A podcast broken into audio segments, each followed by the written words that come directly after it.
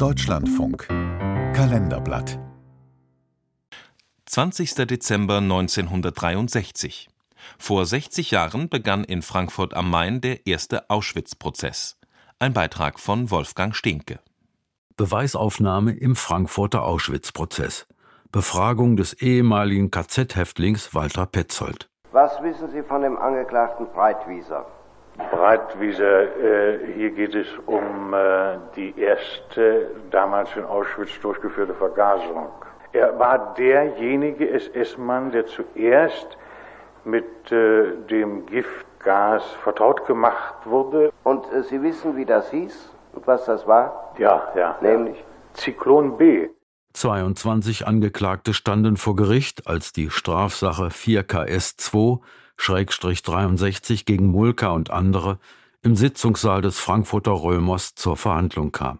Sie wurden beschuldigt, in den Jahren 1940 bis 1945 im Bereich des Konzentrationslagers Auschwitz aus Mordlust und aus niedrigen Beweggründen heimtückisch und grausam Menschen getötet zu haben. Es war einer der größten Prozesse der deutschen Rechtsgeschichte. Mehr als fünf Jahre Vorermittlungen, 183 Sitzungstage, 356 Zeugen aus 18 Ländern. Verhandelt wurde über ein Menschheitsverbrechen ohne Beispiel. Zwischen 1,1 und 1,5 Millionen Menschen, die meisten von ihnen Juden, waren im Lagersystem von Auschwitz ermordet worden. Vergast mit Zyklon B, erschlagen, verhungert, durch Zwangsarbeit zu Tode geschunden, erschossen.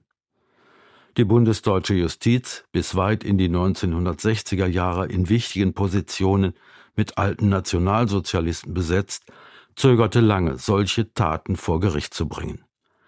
Dass die Zeit des Beschweigens der Verbrechen zu Ende ging, ist Fritz Bauer zu danken, Generalstaatsanwalt in Hessen, Sozialdemokrat, deutsch-jüdischer Exilant, Justizreformer.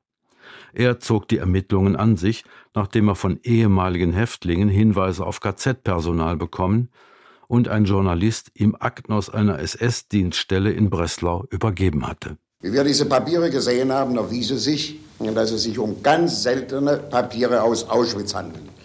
Es handelte sich um Formulare, die die Tötung auf der Flucht betreffen. Damit hatten wir nun einen Zipfel von Auschwitz in Frankfurt. Wenn in Auschwitz 7000 SS-Leute, wie es hieß, Dienst getan hatten, dann mussten sich weitere Beweise aufspüren lassen. Obwohl es keine diplomatischen Beziehungen zu Polen gab, konnte das Gericht zu Ortsterminen nach Auschwitz reisen, und Zeugen aus aller Welt riefen sich das Grauen des Lagersystems in Erinnerung. Etwa Dr. Rudolf Reber.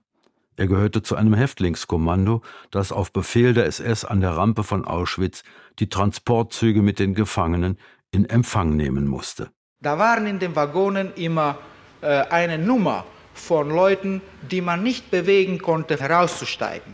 Die, welche mit Stockschlägen nicht herauszukriegen waren, das bedeutet die Toten, die Todkranken, die auf Stockschläge nicht mehr reagierten und Krüppeln. Dann wurden wir von der SS in die Waggone hereingetrieben und müssten diese Leute von den Waggonen herausziehen. Die Zeugen sahen sich Angeklagten gegenüber, die angeblich nur auf Befehl gehandelt und nichts zu bereuen hatten. Mulka, Boger, Kaduk. Solche Namen prägten sich im Laufe von fast zwei Prozessjahren der Öffentlichkeit ein. Nach damaligem Recht kam es darauf an, ihnen die je individuelle Tatbeteiligung nachzuweisen. Sonst war es kein Mord, sondern allenfalls Beihilfe. Die Urteilsverkündung im Frankfurter Auschwitz-Prozess begann am 19. August 1965. In dieser Sache werden folgende Angeklagten aufgerufen. Angeklagter Mulka, Höker, Boger. Wegen Beihilfe zum Mord an 28.910 Menschen bekamen sechs der 17 Angeklagten lebenslange Freiheitsstrafen. Drei wurden freigesprochen aus Mangel an Beweisen, darunter Arthur Breitwieser.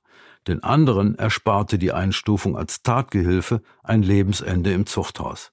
Trotzdem markierte, wie der Historiker Norbert Frey festhielt, der Auschwitz-Prozess in der Geschichte der Bundesrepublik eine wichtige erste Etappe gesellschaftlicher Selbstaufklärung.